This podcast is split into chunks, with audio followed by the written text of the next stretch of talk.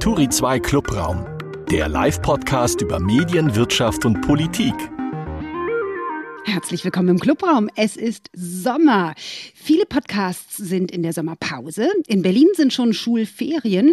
Aber wir halten die Stellung. Markus Tranto, Vater einer schulpflichtigen Tochter und Chefredakteur von Turi 2. Hallo. Hallo Aline, grüß dich. Aline von Drateln ist auch da. Moderatorin, Kolumnistin und Mutter von zwei schulpflichtigen Kindern. Herzlich willkommen. Und unser heutiger Gast heißt Stefan Bayer. Er ist Soziologe, Politologe und Gründer. Und zwar von Sofa Tutor. Mein Kollege Markus hat übrigens Lehramt studiert. Ich selbst bin Lehrerkind, deshalb wissen wir beide, Stefan. Lehrern im Allgemeinen wünscht man keine schönen Ferien, sondern eine schöne, jetzt kommt's, unterrichtsfreie Zeit. Weil die ja so in diesen 100 Wochen Jahresurlaub immer arbeiten müssen. Ist es bei dir als Chef von Sofa Tutor auch so, Stefan, oder liegst du gerade auf dem Sofa? Hm, ich, ich habe leider wenig Ferien, nicht so, wie die, nicht so wie die Lehrer. Wir bereiten ganz viel vor. Ja, die Back-to-School-Season kommt ja gleich. Ja. Die ersten Bundesländer sind in den Sommerferien und insofern ist das immer eine ganz spannende Zeit. Ja. Welches Feature launcht man? Welche Werbekampagne launcht man im Herbst? Äh, Gibt es viel zu tun. Ähm, aber ich, ich äh, glaube das auch, dass die Lehrer auch während der Ferien ziemlich viel machen. Kennt ihr bestimmt auch. Ja, ja so ein bisschen.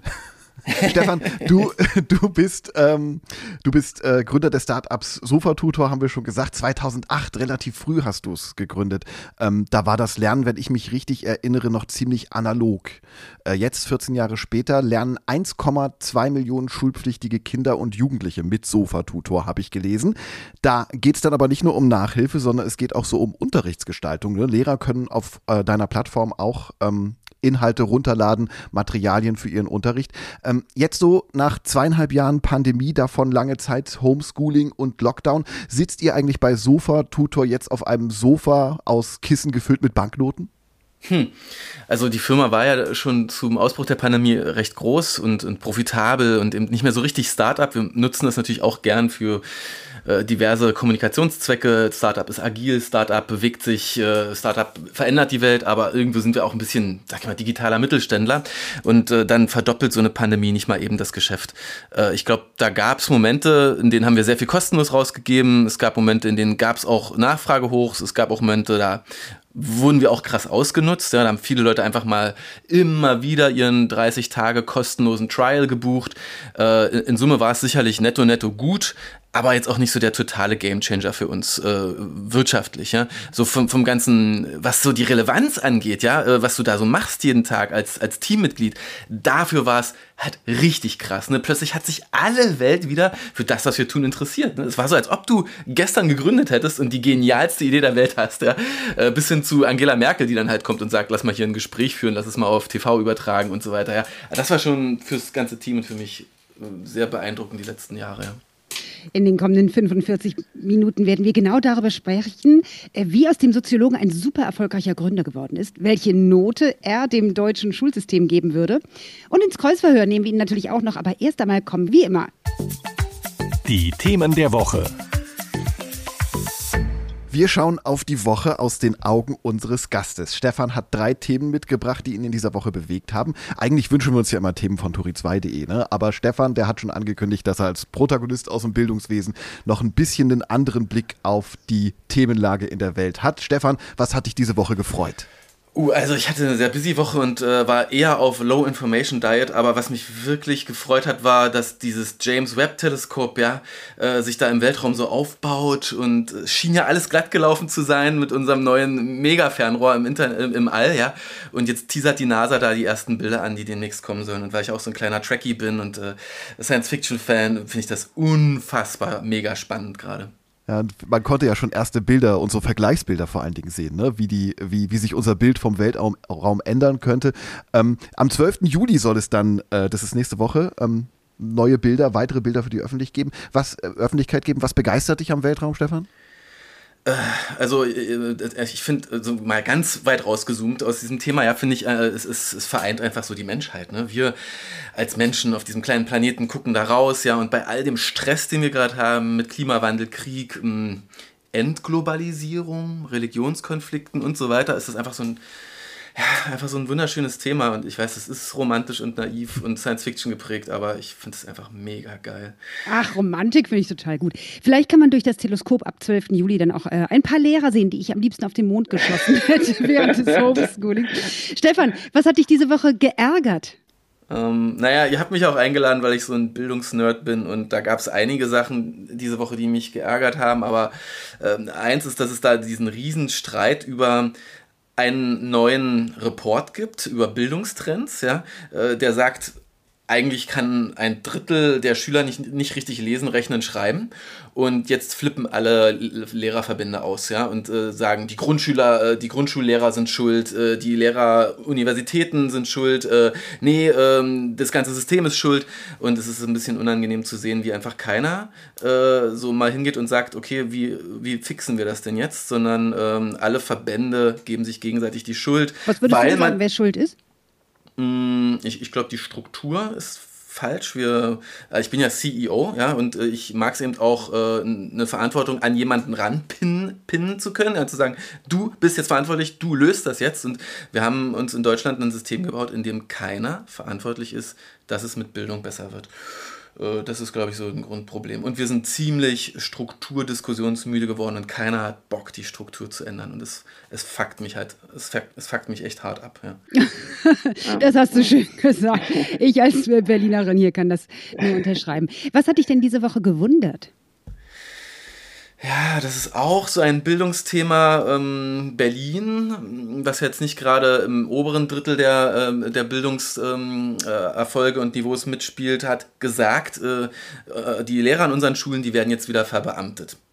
Ja, das hat man irgendwie 2004 mal abgeschafft und jetzt diese Woche wurden schon die ersten, also man hat das entschlossen und dann gleich irgendwie drei Tage später wurden so die ersten 90 Leute verbeamtet, so mit Zeremonie und Urkunde, ja. Äh, so aus einer Panik äh, irgendwie äh, Wettbewerbsnachteile gut machen zu müssen gegen anderen Bundesländern und jetzt haut man halt, ja, am Ende haut man jetzt noch mehr Geld raus, noch mehr Jobsicherheit, ne. als, als Beamter kriegst du ja extra Krankenversicherung und extra Rentenversicherung und musst niemals Arbeitslosenversicherung bezahlen, weil Beamte können können nicht arbeitslos werden. Also hast erstmal netto netto mehr Geld und bist halt ultra abgesichert, deinen Job niemals als Staatsdiener zu verlieren. Und jede Studie auf der Welt zeigt, dass das überhaupt nicht der richtige Anreiz ist, um Bildung besser zu machen. Ja? Äh, ich persönlich, ne, wieder ähm, irgendwo ja auch Unternehmer, ich finde es schon nicht so toll, wenn man so gar nicht mehr äh, Menschen loslassen kann, die vielleicht ja auch nicht performen und äh, so ein bisschen Druck sollten wir uns alle ausliefern, ja, äh, auch, auch abzuliefern. Ähm, ja. Ach, ich hätte so einen Beamtenstatus schon schön gefunden, damals, ja. Ist jetzt ja, auch ja. anders, aber ich kann, ich kann den Reiz des Beamtenstatus und ich kann auch den Wettbewerbsnachteil, den Berlin hat, als ein Land, das ähm, den Beamtenstatus nicht vergeben hatte, ähm, das kann ich schon verstehen. Und so ein bisschen, wenn man sich die Bildungsmisere in Berlin anguckt, könnte es ja auch daran liegen, oder? Äh, am Ende gibt es einfach zu wenig Lehrer im Markt. Ne? Es gibt viel, viel, zu wenig Lehrer. Äh, wir nehmen uns die jetzt gegenseitig weg unter den Bundesländern äh, und, und tricksen halt rum, zum Teil sogar so mit Headhunting-Agenturen und, und großen Werbekampagnen. Es gibt sogar in, in so richtig abgehängten Regionen, äh, in Sachsen-Anhalt, auf dem Plattenland, Schulen, die denken jetzt über die Vier-Tage-Woche nach für die Schüler. Ja? Für die Schüler, weil man nämlich so wenig Lehrer hat, dass man die gar nicht fünf Tage beschulen könnte, die Schüler. Äh, das ist einfach, es muss mehr, es müssen einfach mehr Lehrer rein, Quereinsteiger Quereinsteiger und junge Leute motivieren, das zu machen und eben nicht wie du, ja, äh, dann eben äh, zusehen, wie Leute, die das mal studiert haben, dann ja doch nicht Lehrer werden. Das passiert ganz oft. Auch bei Sofa-Tutor stehen die Leute Schlange und sagen, ey, holt mich raus aus dem Lehrerberuf. Ähm, sondern wie macht man denn den Beruf attraktiv, ja, und sorgt dafür, dass der den Status kriegt und eben auch Spaß macht und nicht alle äh, regelmäßig im Burnout enden mit ihren 60-Stunden-Wochen dort, ja. Gibt es viel, was man tun könnte. Also ich bin sofort für 100 Milliarden Sondervermögen für die Schulbildung in diesem Lande, keine Frage. Aber wir dürfen auch nicht romantisieren. Früher war jetzt auch nicht alles besser. Wir bringen ja jede Woche auch ein Thema mit. Markus, ähm, ich weiß, bei dir geht es zum Beispiel um einen Mann, äh, der auf demselben Gymnasium war wie ich, Julian Reichelt. ich, ich, weiß nicht, ob er mich damals auch zur Schulsprecherin gewählt hat, war ich in der 12.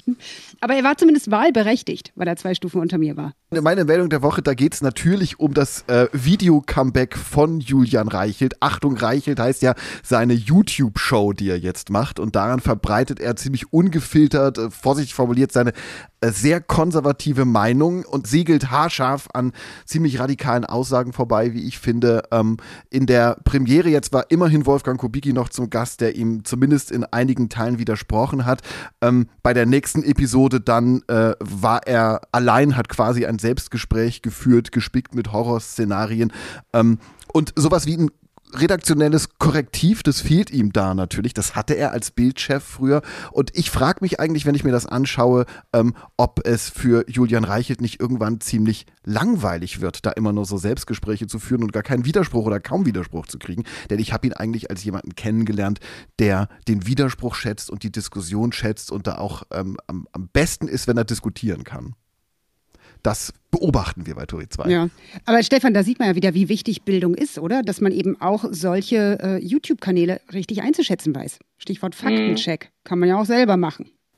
Total, ja, und ich finde es einfach hart, dass das jetzt einfach irgendwie so auf die Lehrer abgewälzt wird, die das alles so, so mitmanagen sollen. Also so Medienkompetenz, ja, soll plötzlich der Deutschlehrer und der Mathelehrer äh, auch noch mitvermitteln. Ähm, eigentlich brauchst du dafür ein, ein, eigenes Team und das müssten ja nicht mal Lehrer sein. Das könnten ja auch Leute sein, die zweimal im Jahr für so einen Projektschultag reinkommen und sich dann genau mal äh, so eine YouTube-Show vornehmen und mal analysieren, was ist da eigentlich in den letzten drei Monaten passiert oder in den letzten zwei Jahren mit diesem Mann, öffentliche Debatte, wo ist der heute? Äh, Karriereverlaufen analysieren. Ähm, könnte man schön machen. Bräuchte man so extra Räume in der Schule, ne? um das hm. möglich zu machen. Ne? Hm. Oder halt das gute alte Bildungsfernsehen. Das war meine Meldung der Woche. Am Donnerstag auf Turi 2 habe ich gelesen, dass in der ARD-Show Verstehen Sie Spaß mit Barbara Schöneberger eine Szene mit äh, Elias Mbarek rausgeschnitten wurde, in der er beim Dreh für Annika Deckers neuen Kinofilm Liebesdings ein Kostüm in der Form einer Klitoris trägt. Da hat man sich, Vorsicht jetzt meine Formulierung, bei den Verantwortlichen offenbar einen wunden Punkt getroffen. Schade. Ganz ehrlich, da, da, also wo wir gerade über Julian Reichelt sprechen, die Zwangsmaus, hätte die da nicht irgendwie eingreifen können? Die Na Zwangsmaus, ja. ja. Hm. Okay, ja. ich würde sagen, wir reden nur noch über unseren Gast, über Stefan Bayer. Viele schnelle, kurze Fragen, wie in einer mündlichen Prüfung. Unser Gast im Kreuzverhör. Lieber Stefan, wann wachst du morgens auf? Seit 1,5 Jahren bin ich Papa und wache 6.30 Uhr auf. Oh, hauaha. Was machst du dann als erstes, als Papa? Zu meiner gerade aufgewachten Tochter zu gehen, sie aus dem Kinderbett heben, erstmal kuscheln. Welches Medium nutzt du als erstes? Äh, zuerst WhatsApp, dann lange nichts, weil äh, Tochter fertig machen für Kita. Ab 8.30 Uhr Tochter in der Kita, dann Slack, E-Mail, Newsletter, New York Times, Spiegel, Spiegel Online. Ja. Das sind dann auch deine wichtigsten Medien über den Tag? Also welche sind die wichtigsten Medien für dich? Ja, äh, die als so Qualitätsjournalismus und Twitter und LinkedIn äh, als so Social Media Kanäle. Welches Medium ist zuletzt bei dir vom Schirm gerutscht? Instagram. Dein schönstes Interneterlebnis? Hm, naja, wenn man Internetunternehmer ist, dann ist der Launch der eigenen Internetfirma und der Launch der eigenen Website, das bleibt für immer das schönste Erlebnis. Welche Werbung gefällt dir besonders? Ähm, ich mag immer noch die Hornbach-Werbung, äh, gerade auch was dieses Jahr wieder äh, geliefert wurde, dieser Gartenpflanzen fahren mit Saab 900 Cabrio durch die Gegend, äh, virales Spot ja, ist, ist sicher nicht super originell, aber ich finde es einfach Hammer, was da abgeliefert wird. Welche Werbung nervt dich? Auf YouTube nerven mich Pre-Rolls von irgendwelchen Coaches und Kursen, die mich zum Immobilienmogul oder äh, Agenturinhaber oder Börsenspekulanten ausbilden wollen. Ich weiß nicht, in wie ich da targetiert werde, aber es nervt so hart, dass mir ständig jemand zeigen will, wie ich meine Rolex an die Hand verdiene. Die ich, ich bin da leider in der gleichen Zielgruppe wie du, das ist ganz furchtbar. Echt? Ich krieg das nie. Genau, du kriegst das nie. Irgendwas ist mit uns, ja, dass der eine es gar nicht kriegt und der andere kriegt nur noch diese Pre-Rolls. Ja, ich krieg nur Penisverlängerung. so viel zum Targeting. Welche Marke begeistert dich? Immer noch Apple. Was war dein Abi-Durchschnitt? 1,9. Oh, wow. Okay. Naja. Respekt. Womit hast du dein erstes Geld verdient? Ich habe äh, Ferienarbeit im Betonwerk gemacht. Was hättest du bevor du dich darauf eingelassen und in diesem Bereich gegründet hast, gern über das Bildungswesen in Deutschland gewusst? Wie unfassbar schwer zu ändern es ist. Hm. Hm. Darüber reden wir gleich noch, wenn wir im Deep Dive äh, ein bisschen tiefer einsteigen in alles, was du so tust. Was war denn deine beste berufliche Entscheidung bislang? Als Unternehmer vier Jahre durchzuhalten, während die Firma nicht vom Fleck kam zu Beginn und sich aus dem, aus dem Flatlining raus zu iterieren, Schritt für Schritt, Test für Test. Was war der schlechteste Ratschlag, den du je erhalten hast? Ähm, ein, ein, ein Konkurrent, Bildungsunternehmer, älteres Semester hat mal gesagt, äh, nimm kein Venture Capital auf oder nimm kein weiteres Venture Capital auf, was totaler Bullshit ist. Warum? Weil manchmal Upfront-Investments nötig sind, um wirklich was Großes zu bauen und eben das, was man dann verdient, erst viel später kommt und dafür ist dann eben Venture Capital gut, wenn man jetzt keinen reichen Onkel oder Papa hat, von dem man sich das Geld leihen könnte. Mhm. Welches war deine erste Demo? Uh, ähm, frühe 2000er Berlin, Free Mumia Abu Jamal. Wenn ihr das noch kennt, weiß ich nicht, so ein nee, so schwarzer, ich glaube, Journalist, der im Knast sitzt, ohne ah, es zu müssen, in den USA. Anfang ja, vielleicht 90, ja, ja, vielleicht war es hm. sogar in den 90ern, ja. Hm. ja. Schwarz, Rot, Gelb, Grün, welches ist deine politische Farbe? Hm, da lege ich mich nicht fest. Bei welchem Thema hast du zuletzt deine Meinung geändert? Ähm, beim Peloton oder Peloton, diesem Fahrrad mit Bildschirm, war ich heißt, extrem großer jetzt Fan. Oder du hast es abgeschafft. Ich hab's noch und ich fahr's auch noch, aber ich bin sehr enttäuscht über die langsame Weiterentwicklung dieses Gerätes oder auch generell dieses Genres, ja. Weil es ja auch über so Filme, Erklärvideos ein bisschen, also hat zumindest diesen Touch von Online-Content, Videocontent und aber so physisch und mit diesem krassen Gerät verbunden. Und man könnte da Spiele machen und Super Mario Kart spielen auf dem Peloton und man könnte längst die Rudermaschine gebaut haben und, und so vieles mehr, wo so ähm, ja, äh, Bildschirm und, und Körper miteinander verschmelzen in, in gemeinsamer Aktion. Ja, du haust das hier so raus, schreib das denen doch mal. Und, und ja, genau. Ja. ja. Voll gut. Ich mache Notizen, du. Ich werde bald Millionärin. Bei Turi 2, da gibt es seit vielen, vielen Jahren unseren Videofragebogen zur Person und sechs Fragen daraus, die haben wir jetzt für dich, lieber Stefan. Die erste Frage, was wolltest du als Kind werden? Filmemacher. Was war der beste Rat deiner Mutter? Ähm, oh. Nimm niemals Heroin, benutze immer Kondome. Sehr vernünftig. Was ist deine heimliche Schwäche? Ähm, oh, heimliche Schwäche. Ich, ich falle regelmäßig auf die Versprechen von so Küchengeräteherstellern rein, also so äh, Top of the Counter, ähm, die einem sagen, so, ja, hier mit diesem Gerät kommt Essen ohne Arbeit auf den Tisch, ja, äh, Familienpapa ähm, und, und gern auch der Hobbykoch, ja, und deshalb stehen bei uns der Thermomix und die Heißluftfritteuse und gerade evaluiere ich, welchen Kontaktgrill ich jetzt kaufe. Aber das, ich kenne nur Männer, die auf sowas reinfallen. Kann das sein? Das ist irre. Bei uns steht auch so eine so eine E-Fritteuse rum. War nicht meine Idee. So. Stefan, was ist dein unterschätztes Talent? Ähm, ich kann sehr ausdauernd schwimmen. Also ich bin schon 26 Kilometer in elf Stunden durch den Zürichsee gekrault.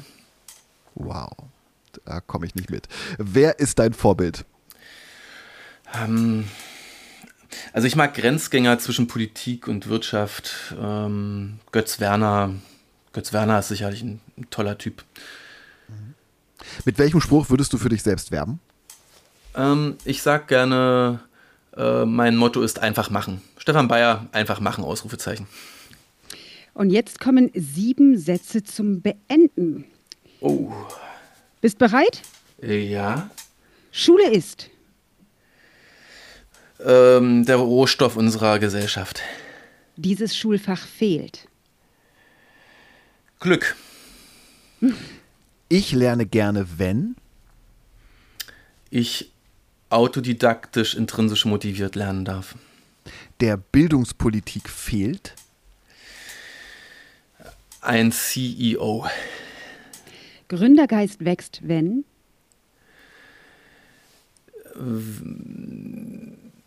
die Gesellschaft äh, Gründer zu Popstars macht und äh, ihre Fehler nicht zu hart sanktioniert. Die besten Ideen habe ich, wenn ich gelangweilt bin. Wenn ich nicht Unternehmer wäre, wäre ich Filmemacher. Sehr schön. Stefan, eins mit Sternchen. Hast du gut gemacht. Schatz, wir müssen reden. Der kurze Deep Dive. So, das ist bei uns die Kategorie oder die Rubrik, dass wir uns ein bisschen mehr Zeit nehmen können und eintauchen in das, was du äh, tust. Du bist Soziologe und Politologe, habe ich vorhin schon erzählt. Auf meiner Hamburger Uni waren das immer die wuscheligen Typen, die Nirvana gehört haben. Ganz anders hm. als die BWLer mit ihren Button-Down-Hemden und ACDC. Trotzdem hast du dann irgendwann 2008 ein Start-up gegründet. War das eine große Hürde für dich, plötzlich unter die Unternehmer zu gehen? Ja, total. Also das äh, war, also ich hatte auch wirklich so ein Alpaka-Pullover an und lange Haare und war im äh, Referentinnenrat der Humboldt-Uni und habe meine Demo-Tage pro Jahr gezählt und natürlich auch als Statussymbol so vor mir hergetragen. Ja. Und dann plötzlich äh, schreibt man einen Businessplan und äh, wechselt zum Feindbild Unternehmer.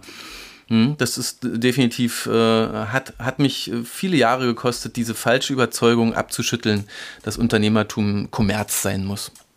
Wie, wie, wie kam es dazu? Also überhaupt zu diesem Wandel bei dir, dass du gesagt hast, Alpaka-Pulli aus, Businesshemd an? Das kam aus der äh, Produktidee. Also es war 2007, äh, alle waren YouTube-süchtig, man konnte auch noch alles auf YouTube schauen, also wirklich so jede Baywatch-Folge und jedes MTV-Musikvideo. Und ich hatte eben die Idee, diese kleinen Lernvideos zu produzieren ähm, und, äh, und daraus so eine eigene Art YouTube zu machen. Und bin dann rumgelaufen und habe gesagt, natürlich als Soziologe mache ich daraus eine NGO und einen Verein und äh, irgendwer muss es finanzieren, also Stiftungen abgeklappert, ähm, Fördermöglichkeiten in den Ministerien und keiner wollte das finanzieren. Keiner hat kapiert, was ich da machen möchte. Und dann hat irgendwer mir gesagt, du, da gibt es so ein Gründerstipendium an deiner Uni. Dazu müsstest du aber eine GmbH gründen und einen Businessplan schreiben. Und dann habe ich gesagt, okay, wenn das die einzige Möglichkeit ist, um hier irgendwie weiterzumachen, dann mache ich das jetzt mal und bin dann so ganz sanft äh, vom, vom Leben da rangeführt worden, Unternehmer zu werden. Du hast es gerade schon so ein bisschen beschrieben, wie du von Pontius zu Pilatus gelaufen bist am Anfang. Ähm, das Bildungs-, der Bildungsbetrieb ist ja ziemlich behäbig. Das ist ein ziemlich dickes Brett, das du dir da vorgenommen hast. Ne? 16 Bundesländer, Föderalismus, alle entscheiden selbst und einzeln. Ähm, wie waren denn, wenn du uns noch mal ein bisschen zurücknimmst in diese Zeit, deine ersten Erfahrungen damals mit dem System, in dem du arbeiten wolltest? Die, ähm, die Vision war ja, wir bauen so eine Art digitales Schulbuch mit ganz tollen Lernvideos und interaktiven Übungen und alles irgendwie digital, damit die Klassenzimmer sich digitalisieren. Und ähm, für die, die hier zuhören, die interessieren sich auch viel für Medien, äh, Businessmodelle, ähm, Marketing am Ende ja auch. Ja. Also unser großer Pivot, unsere große, nachdem das nicht funktioniert hat, ne? also weil Schule war nicht digital, keiner hatte Geld, keinen hat es interessiert, was wir machen, ja, war unsere große, geniale Idee, wir machen das Direct to Consumer, wir machen das Business to Consumer. Denn die Mamis und Papis in unserem Bekanntenkreis, die schon Kinder hatten, die fanden das super, dass man plötzlich am Rechner oder am Tablet oder auch am Handy lernen konnte und zu seinem Kind am Nachmittag völlig freiwillig noch so eine kleine Lernunterstützung für die Schule anbietet. Und, und, und das war eigentlich die Nische, die wir entdeckt haben und die Kategorie Produkt, die wir dann erfinden mussten, nämlich die Nachmittags-Lernplattform slash Lernhilfe für Schüler, die ganz individuell, weil ihre Eltern bereit sind, dafür ein bisschen was zu bezahlen, nutzen können. Ne? War das, war das dann auch sozusagen dein, dein Durchbruch für Sofa-Tutor oder ähm, äh, und, und vor allen Dingen wann, wann war das? Das also der Durchbruch kam, glaube ich, so vier Jahre nach Gründung. Äh, also wir haben uns da wirklich äh, ziemlich, äh, ziemlich dumm oder schwer angestellt, haben, waren noch super jung, ja, hatten noch vorher keine Internet-Gründererfahrung, hatten jetzt auch keine Praktika gemacht und das war schon auch so ein bisschen Jugendforscht am Anfang. Äh, plus der Markt hat sich dann natürlich auch erst schrittweise weiterentwickelt. Ähm, als wir dann so diese, diese Idee hatten, gab es, glaube ich, weitere wichtige Durchbrüche und das war einfach Marketing, Verstehen und Verstehen, wie man diese Produkte Produktkategorie, nach, die, nach der kein Mensch suchen würde, weil keiner wusste, dass sie existiert, äh, eigentlich vermarktet und so Market Education macht. Hm. Jetzt haben wir Corona hinter uns so ziemlich, zumindest gefühlt. Ne? Ähm, die letzte Phase Homeschooling ist auch schon jetzt über ein Jahr her, jedenfalls in den meisten Teilen des Landes, meine ich. Ähm, wie viel von diesen digitalen Unterrichtsmodellen, die damals ausprobiert worden sind, äh, wie viele sind übrig geblieben? Ja, das ist ein guter Mix aus ähm, echter nachhaltiger Veränderung, was mich sehr freut, was ich auch sehr gehofft habe, aber auch so in Anführungszeichen back to normal, äh, wo ähm, zum Teil auch einfach wieder weitergemacht wird wie zuvor, weil Jetzt, wenn alle wieder in der Schule sind, ist ja die technische Voraussetzung schlechter. Keiner hat Wi-Fi, keiner hat ein Gerät, ähm, alle schauen wieder auf den einen Lehrer und 30 Schüler im Raum müssen in derselben Sekunde denselben Gedanken denken, weil der Lehrer den gerade erklärt. Ähm, das war davor halt alles ein bisschen entzerrter und in, insofern ist es schon ein sehr gemischtes Bild und äh, ich glaube, das läuft in Deutschland eher behäbig weiter und es gab nicht den großen Bang, der hier so richtig was ins Rollen gebracht hat. Na, man ist jetzt auf einmal ungeduldig ne, und sagt, die Schulen sollen sich so, so grundlegend verändern. Schulen gibt es ganz belegt schon seit dem vierten Jahrhundert vor Christus, bei den Sumerern. Die Schulpflicht bei uns, soweit ich weiß, seit ähm, 1717. Die Digitalisierung von unserer Welt gibt es vielleicht seit 30 Jahren, wenn man es jetzt mal festmacht äh, mit dem Start von Spiegel Online. Oktober 94. Digitalisierung als Rückfallebene und ich finde ja, also äh, nach dem Homeschooling ist vor dem Homeschooling. Dein Wort in Gottes Ohr, Markus, dass du glaubst, äh, Corona wäre vorbei. Wir werden mal sehen. Ähm, das ist ja gut und schön. Aber was braucht es denn das Digitale überhaupt im ganz normalen Schulalltag? Geht es nicht auch so wie früher zur Not? Und Total. Also gute Lehrer? Auf jeden Fall, Hauptsache gute Lehrer. Das, du sagst es genau richtig. Es, am Ende kommt es immer auf den Lehrer an. Das sagt jede Studie, jede Metastudie sagt, auf den Lehrer kommt es an. Drei Ausrufezeichen. Und, ähm, und digital kann erstmal nur ein Tool sein und Teil von einem Mix aus, aus anderen spannenden Sachen. Und ich bin auch überhaupt nicht der Typ, der sagt, lasst Schule äh, unbedingt komplett digitalisieren. Ähm, ich glaube, was es braucht, ist halt, äh, dass das Schule generell experimentierfreudig wird und agil wird und dass man eben ähm, nicht mehr diese Lernfabriken hat, die ähm, ja auch noch aus dem vorletzten Jahrhundert kommen, in dem man irgendwie versucht hat, Arbeiter und Beamte und so, ja, so industrielle Arbeiter auszubilden, sondern dass man wirklich das zu so einem Lern- und Erlebnisraum macht. Ähm, und, und da sind wir halt mega träge in Deutschland, ähm, Dinge zu verändern. Ne? Hm. Aber so ganz generell, also ich kenne es bei mir mit meinen Kindern. Ne? Wenn, wenn die Kinder ihr Handy vom Gesicht haben, dann herrscht bei mir sofort Panik. Hm. Schnurzegal, ob die gerade online Turi 2 lesen. Weißt du? Dann sage ich, nimm doch mal ein Buch in die Hand. Lernt es sich nicht generell mit Papier besser? Das kennt man doch von, von den Kitas, dass zum Beispiel Lieder, Texte lernen durch Klatschbewegungen ähm, sich, sich leichter festsetzen. Stichwort hm. begreifen, ne? Ja. Genau, Be ja, begreifen. Ja. Montessori sagt ja auch von der Hand ins Gehirn, ja, also man yeah. muss es eigentlich anfassen und malen und selber schreiben. Daran glaube ich auch. Aber wie total. passt das zusammen, damit dass du jetzt als Vorreiter sagst, wir müssen digital werden? Also, also ich glaube, wir brauchen äh, den Mix in, in jedem Fall und äh, wir können halt im Digitalen natürlich erstmal Dinge zeigen und ermöglichen, die auf Papier nicht gehen. Ich kann ein Video abspielen, ich kann eine Animation zeigen, ich kann ein, ähm, ein virtuelles Labor aufbauen mit, mit, mit Experimenten, die ich in der Realität gar gar nicht machen könnte. Ich kann ja vielleicht auch mal so ein paar äh, Space-Teleskop-Fotos zeigen, die eben im Buch nicht drin sind. Äh, kann mega tagesaktuell äh, unterrichten äh, und insofern gibt es da erstmal viele Vorteile. Der andere Riesenvorteil ist, dass ich halt, indem Kinder plötzlich mit so ähm, digitalen Geräten arbeiten, natürlich auch deren Daten ähm, analysieren kann. Wer hat es denn verstanden, wer hat es nicht verstanden, wer hat lange gebraucht, wer hat die Hausaufgaben gar nicht gemacht, wer hat sie nur kurz gemacht und darum muss es ja irgendwie gehen. Wir haben diese ultra heterogenen Klassen heute, ja? Ähm, mhm. in, deren, in denen wirklich äh, Kinder mit Lernschwächen, Kinder mit Migrationshintergrund, ähm, unterschiedlichste soziale Hintergründe, alle in eine Grundschulklasse gesteckt werden, kommt raus, ein Drittel dieser Leute kann nicht richtig lesen und schreiben nach der Grundschule. Ist überhaupt Glaube nicht ich neu. sofort. Aber wäre ja. denn dann nicht die Antwort zum Beispiel zu sagen, okay, dann einfach wesentlich kleinere Klassen? Bei, ja, bei 12 bis 15 Kindern pro Klasse ist das möglich, dass der Lehrer das analog mitkriegt? Total. Also wenn, wenn wir mehr Lehrer backen könnten, sollten wir das ja. definitiv tun. Und das würde ich auch immer über jegliche Form von Digitalisierung priorisieren. Ähm, es ist nun leider so, dass gefühlt so jede Branche Fachkräftemangel hat und Lehrertum eben auch. Äh, und ähm, dass da jetzt eben das Digitale durchaus den Job einfacher machen kann. Denn ich kann als Lehrer eben in mein Dashboard klicken und noch bevor ich die große Klassenarbeit, die große Lernkontrolle schreibe, kann ich schon mal sehen, wer hat es denn eigentlich verstanden und wer nicht. Ja? Und das mhm. macht doch so viel Sinn eigentlich, da hinzugehen und zu gucken, dass alle das meistern. Ja. Weil ja. sonst, ich mache mal den Gedanken noch kurz zu Ende. Was jetzt eben immer ja. passiert ist, wir, wir, also als Lehrer schreiben wir Klassenarbeiten und stellen dann wieder fest, wie immer, es gibt ja auch so eine Verteilung der Noten, oh, ein Drittel der Klasse hat es eigentlich nicht richtig verstanden. Und was machen wir? Gar nichts weil wir machen jetzt das nächste Thema. Wir gehen weiter zum nächsten Kapitel des äh, Lehrplans im Schuljahr und machen das nächste und hinterlassen also dieses eine Drittel der Klasse, die eine 3 und eine 4 und eine 5 hatten, äh, mit dieser Lernlücke. So, im nächsten Jahr kommen wir wieder und nehmen uns das Thema wieder vor und bauen weiter aus, äh, bauen auf, aber ein Drittel hat es ja schon beim letzten Mal nicht verstanden, ja. Und das kannst du so ein bisschen vergleichen wie so ein Haus, das gebaut wird, in dem also die, das Fundament gelegt wird und irgendwie kommt der, der, der, der Fachgutachter kommt nochmal und sagt, nein, dein, dein Fundament ist eigentlich nur 70 Prozent gut. Und du sagst, egal, ich baue die Wände trotzdem fürs, Erst, fürs, fürs Erdgeschoss, ja. Dann kommt der Gutachter wieder und sagt, deine Wände sind auch nur 70 Prozent gut und du ziehst trotzdem die Zwischendecke ein fürs, äh, fürs erste OG. Ja, und so baust du dieses Haus und drunter sind lauter Lernlücken. Äh, das ist einfach, es ist respektlos der Menschenzeit äh, dieser Schüler gegenüber, ja. Es ist, es ist respektlos der Gesellschaft gegenüber, solche Leute irgendwie dann so ins Leben zu entlassen. Das ist einfach mega ineffektiv. Also du, du triffst mich da ganz tief ins Herz, denn wie gesagt, ich bin selber Mutter von Kindern hier in Prenzlauer Berg. Das war zu der Zeit, als ich gerade schwanger war, ich glaube, eins der geburtenreichsten Viertel in ganz Deutschland.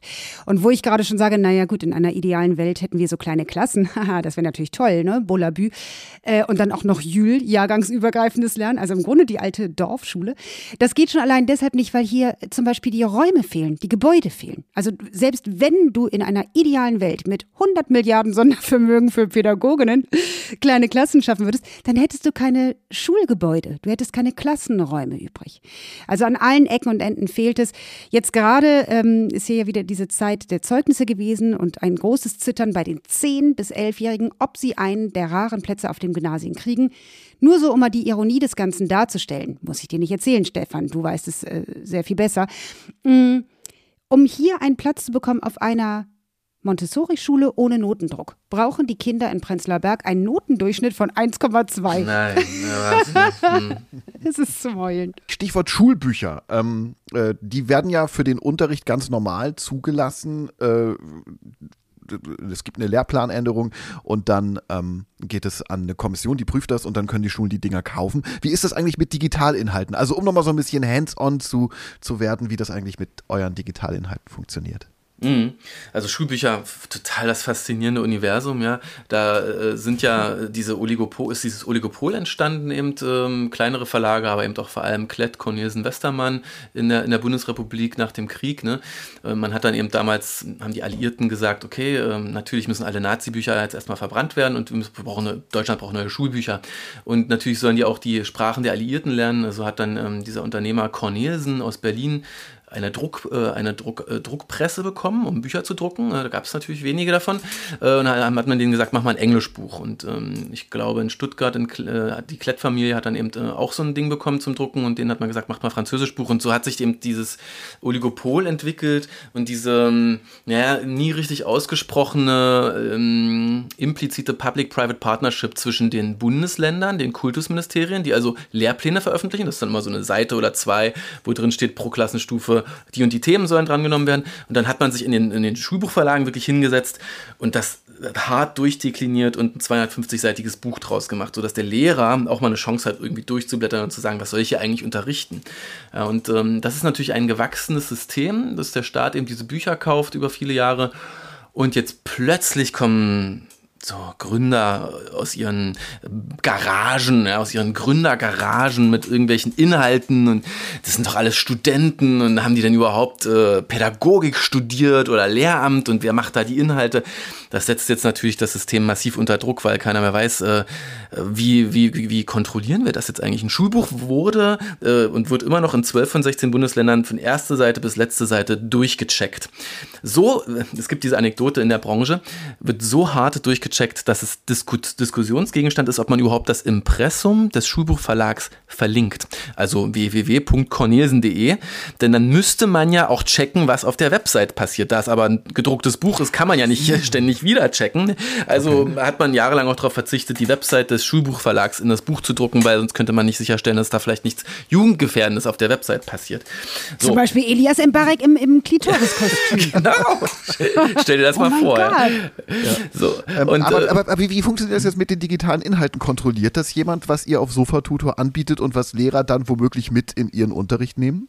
Nee, also heute wird das nicht kontrolliert, das ist äh, auch erlaubt, ja, dass man äh, als Lehrer äh, Materialien nutzt, die nicht alle durch dieses Prüfverfahren gegangen sind und die große Debatte, die ich mir wünschen würde, die aber nur so ein bisschen geführt wird gerade ist, wie wollen wir denn eigentlich Lehrmittelkontrolle in Zukunft gewährleisten? Denn wir können ja in einer Zeit der digitalen Medien nicht mehr schauen, dass jedes Lernvideo und äh, jeder Kommentar unter einem Lernvideo äh, geprüft wird, bevor er äh, Schülern und Lehrern auffällt, sondern wir müssen müssen das eigentlich so ein bisschen einmal umdrehen, das System, wie beim Jugendschutz. Also wenn ich jetzt einen Kinofilm äh, veröffentlichen würde, dann guckt sich den ja auch nicht irgendwie die Jugendschutzbehörde vorher an, sondern äh, man geht damit ins Kino und wenn irgendwas nicht stimmt, wird er sofort vom Netz genommen, aus den Kinos genommen und dann regt man sich auf und dann wird, äh, dem Ganzen nachgegangen. Ja? Und so muss man es eigentlich auch mit den Lehrmitteln machen, ist meine Überzeugung nach einigen Jahren jetzt, weil diese Flut an äh, neuen Medien, die eben jetzt auf Lehrer und Schüler einprasselt, die lässt sich so nicht kontrollieren. Äh, und äh, klar, da äh, kommt es vielleicht auch mal vor, dass irgendwas, also äh, nicht mathematisch hundertprozentig korrekt ist, aber das Schöne am Digitalen ist ja, das wird gemeldet und morgen ist es korrigiert äh, wieder richtig online. Ja. Und so macht ihr das bei Sofa-Tutor oder wie, wie stellt ihr richtig, dass das dann so die Nagelprobe Fachlehrkraft übersteht, was ihr anbietet? Ja, genau. Also am Ende ähm, versuchen wir natürlich Fehler weitestgehend zu vermeiden. Echte Lehrer, echte ausgebildete Lehrer arbeiten bei uns als, als, als Skripter, ähm, meist auch zusammen mit Menschen, die so ein bisschen Storytelling machen oder Stand-up-Comedy können, damit es auch ein bisschen witzig wird. Und ähm, zusammen mit Motion Artists, Illustratoren werden dann eben so lustige Trickfilme entwickelt, äh, die aber eben immer den Anspruch haben, mathematisch, zum Beispiel mathematisch jetzt äh, hundertprozentig äh, korrekt zu sein. Und da gilt dann eben auch nicht mal Vier-Augen-Prinzip, sondern Sechs-Augen-Prinzip, bevor ein, Inhalt online geht. Also anders als beim Schulbuch ist das auch nicht bei uns. Und wenn dann doch irgendwas falsch sein sollte, dann kannst du es ja sofort äh, korrigieren und dann gibt es auch ein eigenes Team, das sich eben um sowas kümmert. Äh, insofern eigentlich besser als ein Buch, weil das kannst du ja nicht zurückrufen und, und neu drucken. Machen die Leute zumindest nicht, ja. Seit Finn Kliman gibt es ja dieses geflügelte Wort, Krise kann auch geil sein. Ähm, lässt du dir den Vorwurf gefallen, dass du ein bisschen Nutzen ziehst aus der Krise, aus dem katastrophalen Schulsystem in Deutschland? Lehrkräfte können ja bei Supertutor ähm, die Inhalte kostenlos nutzen. SchülerInnen dagegen müssen, glaube ich, 20 Euro zahlen, ne? oder was kostet das die? Mm, ja, ja, genau, also so um die 20, wenn du es jetzt eben als, als Privatperson buchst, wenn jetzt deine ja. Montessori-Schule das komplett kaufen würde, dann wäre es bedeutend günstiger dann kannst du da 90% Rabatt erwarten. Mm, insofern gibt es eben auf der einen Seite die Schullizenz, was ja auch so ganze Bundesländer schon gemacht haben. Also ganz Bremen stattet alle Schülerinnen mit einem Sofa-Tutor Voll-Account aus. Ähm, und ja, bei den Lehrkräften haben wir uns irgendwann 2012 mal, schon lange her, aus so einem idealistischen Gedanken entschieden, die fragen wir nie nach Geld. Ähm, und die haben aber auch sehr viele Möglichkeiten, mit den Inhalten zu arbeiten. Mm, was nicht unbedingt immer dann den, den Direct-to-Consumer-Sale noch positiv beeinflusst, weil dann haben es die Schüler ja schon im Unterricht gesehen oder also der Lehrer kann sogar einzelne Inhalte kostenfrei äh, ja, verfügbar ja. machen. Aber meine Frage war ja andersrum mhm. gemeint, lieber Stefan, dass ich sagte, schlägst du Profit vielleicht aus der Krise, indem ihr die Schüler kassiert, abkassiert? Ja. Also ich, für mich ist es nach wie vor einfach ja, wir haben ja vorhin schon zu dieser, über diese Wandlung zum Unternehmer gesprochen. Also es ist der momentan einzige Weg, um nachhaltig zu wirtschaften. Ja, ich bin da sehr dankbar dafür, dass wir profitabel sind und unsere Profite komplett wieder reinvestieren können und eben nicht wie so ein Wikimedia e.V zwar irgendwie kostenlos sind, aber jedes Jahr auf unsere 5 Millionen Spenden warten und hoffen, dass die auch gespendet werden, ja? Äh, sondern dass wir eben sagen können, wir, wir sind so self-sustainable. Ähm, du triffst natürlich äh, mich auch ins Herz, wenn du sagst, naja, nicht jeder will sich das leisten. Meistens ist es mehr das Wollen als das Können bei, bei 20 Euro im Monat und dass da eben äh, Schüler aus bildungsferneren Hintergründen natürlich wahrscheinlich nicht die Eltern haben, die sich immer, äh, die es immer wollen. Ne? Und da arbeiten wir mit lokalen NGOs zusammen, die dann halt kostenlose Accounts verteilen. Hm, das ist natürlich noch nicht optimal und deswegen träume ich ja immer davon, es mehr an die Schulen direkt zu verkaufen, weil dann haben es auch alle, als an die Endkunden. Mhm. Ähm, äh, Stefan, Turi 2 beschäftigt sich ja ähm, sozusagen äh, hauptamtlich mit Medien, mit Marketing. Sofa Tutor ähm, äh, hat ein großes The Team auch zu dem Thema. Welche Maßnahmen oder in welche Maßnahmen fließen eigentlich eure Werbeeuros? Also das ähm, irgendwann meinte mal ähm, Albert Wenger, der äh, Partner von Union Square Ventures, so einem Venture Capital Fonds in New York, äh, zu mir, äh, Stefan, äh, es gibt kein Silver Bullet. Ja?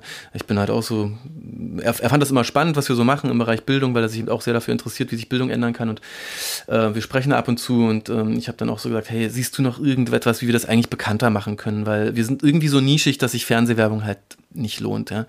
Oder meistens nicht lohnt. Und ähm, ähm, als ich das gehört habe, wusste ich, okay, wir iterieren uns da jetzt rein. Ja, und wir bauen jetzt einfach Kanal für Kanal, der funktioniert. Und insofern sind das heute zwei Dutzend Kanäle, die jeweils einzelne Channel Manager haben und in denen wir in irgendeiner Form aktiv sind. Das kann YouTube sein, das kann ein Google sein, Google bezahlt, Google organisch. Ähm, das sind die Social Media Plattformen. Das kann aber auch offline sein. Wir haben gerade einen ähm, Out-of-Home-Test gemacht zum Beispiel. Ja? Und ähm, es ist wirklich diese nitty-gritty Channel-Building und Channel-Optimization-Arbeit, die unser ganz tolles Marketing-Team hier leistet. Gibt es auch spezielle Medien, von denen ihr wisst, da erreichen wir äh, unsere Kundschaft besonders gut, besonders zielgerichtet? Hm. Meist ist es eher eine Targeting-Frage, als dass es dann jetzt dieses eine Medium ist, muss ich echt sagen. Die Medien, die, es, die man sich jetzt so vorstellen könnte, so weiß ich nicht, so ein Eltern.de oder äh, Fokus Schule gab es mal als Print, die sind so klein, dass, dass das eigentlich nicht reicht. Ja. Äh, vielleicht irgendein Mami-Newsletter äh, oder ein Lehrer-Newsletter, die sind dann so klein, das kannst du dann so einmal abfackeln, so als, als, als Strohfeuer, aber die sind einfach zu klein, um kontinuierlich abzuliefern. Und deswegen gehst du eigentlich am Ende doch dann in jeden, sag ich mal, in jedes Mainstream-Medium rein, musst dort aber dann eben ganz genau schauen, wie kriegst du das Targeting jetzt hier hin, damit es funktioniert. Okay, dann den Ausblick in die Zukunft, lieber Stefan. Sind wir für die nächste Krise, welche auch immer sie sein wird, besser aufgestellt? Mm, in unseren Schulen, glaube ich, da brodelt es so richtig. Du sagst das ja auch, als ihr beide als Eltern kriegt das mit. Also ich habe das Gefühl, im Land entsteht eine unfassbare ähm, ja, so Unsicherheit, was Schule angeht und Wut. Und, und es gibt ganz wenig so Initiative, an die man sich so hängen kann, wo man sagen kann, da ist jetzt meine Hoffnung, äh, dass die das jetzt mal hinkriegen. Ich, ich glaube, da wird es nochmal richtig knallen, äh, weil das, das, ist doch am Ende der, der, Zyklus von so Systemen, wenn die sich ändern, dass die Wut immer größer wird. Äh, und, und da bin ich recht gespannt. Mh, hm, jetzt konkret so was, was Bildung angeht, sind wir ja in einer, in einer neuen Krise. Ja, wir haben sehr viele ukrainische Schüler, die integriert werden wollen. Äh, und wir haben auch sehr viele Migranten, äh, die nicht ukrainisch sind und äh, auch drauf schauen und sagen, wow, was ist jetzt alles plötzlich möglich für die Ukrainer, was vorher, was vorher nicht möglich war. Ja, ich glaube, das müssen wir jetzt erstmal verdauen und ähm, ich sage, ich mag so diese ukrainisch-spezifischen äh, Maßnahmen vielleicht ein bisschen runterfahren und generell für Menschen mit Migrationshintergrund öffnen. Ähm, aber nee, besser aufgestellt sind wir nicht. also deine Gefühl, Tochter ist anderthalb, hast du ja gesagt. Blickst du da gelassen in die Zukunft und sagst, im Zweifel wird die Schule, auf die sie kommen wird, vielleicht ihr Abitur machen wird, eine bessere sein als die heutige? Also ja, ich, du hast recht, ich habe echt jetzt Skin in the Game, ja. Ich habe jetzt selbst äh, äh, ein Kind ähm, und ich denke ganz oft drüber nach, ob ich die Schule gründe für meine Tochter. Kann ich gut verstehen. Gut, dann kann der nächste Corona-Herbst ja kommen. Hoffentlich oh nicht. Gott. auf jeden Fall Maske auf, ne? Ja, wir haben noch zwei Abschlussfragen. Genau. Die erste davon ist, ähm, Stefan, welchen Wunsch willst du dir im Leben unbedingt noch erfüllen? Ähm, hat nichts mit Bildung zu tun. Ähm, ich, aber, äh, also ich, ich werde in meinem Leben noch durch den Ärmelkanal kraulen. So, jetzt habe ich es gesagt, jetzt ist es wow. draußen, jetzt habe ich mich committed, jetzt muss ich es auch machen. Yay. oh mein Gott. Weißt du, ja. Die allerletzte Frage ist immer, was soll am Tag deiner Beerdigung als Schlagzeile über deinem Nachruf auf tori2.de stehen? Aber nicht so, er wollte unbedingt noch einmal durch den Ärmelkanal schwimmen. Deswegen lieber schneller machen, lieber machen, als, als davon reden. Ähm, also, ähm, worauf ich äh, irgendwie stolz bin und was mich auch viel Energie kostet und was ihm schöner, wenn es da draufsteht, wenn da steht dann so, er war ein Grenzgänger und Brückenbauer zwischen Politik, Social Impact und Unternehmertum, ja, weil also diese Art von Denken und Handeln, die hat mir eben gefehlt als kleiner Soziologe, ja, und äh, wenn, wenn ich da auch ein bisschen Vorbild sein kann und inspirieren kann, dass eben doch alles gut zusammengeht und man nicht einfach nur so ein Startup-Heini wird äh, und genauso wenig so ein verputzter Politologe, äh, sondern wenn das alles irgendwie so zusammengehen kann, ja, dann, dann, dann bin ich stolz. Und wenn man auch von außen gesehen wird. Ja. Ja, du bist auf dem besten Weg oder sogar schon mittendrin. Vielen Dank, dass du Zeit gefunden hast für unseren Podcast. Es war eine Freude. Ähm, ich bin jetzt auf alle Fälle optimistisch, aber leider sind meine Kinder dann, glaube ich, irgendwann schon durch mit der Schule, bis alles besser wird. Wir werden es sehen. Was am kommenden Freitag los ist, das wissen wir schon jetzt. Und das sieht sehr gut aus. Bei uns ist die Frau hinter den TV-Quoten zu Gast, Kerstin Niedauer-Kopf nämlich. Sie zählt das Publikum zwar nicht selbst, arbeitet aber als Chefin der AGF Videoforschung. Darauf freuen wir uns sehr. Und äh, ja, wie weit wir mit dem Ganzen sind, wenn äh, dann auch noch Netflix und Prime Video Werbung zeigen, darüber werden wir dann kommende Woche an dieser Stelle sprechen. Macht's ganz gut, genießt den Sommer, passt gut auf euch auf, lest viel und ob online auf turi.de oder ein gutes Buch, scheint ja nicht so der große Unterschied zu sein. Hauptsache es macht Spaß und bildet. Richtig? Genau. Genau. Macht's Danke gut. euch. Dankeschön. Ciao. Ciao tschüss. Tschüss.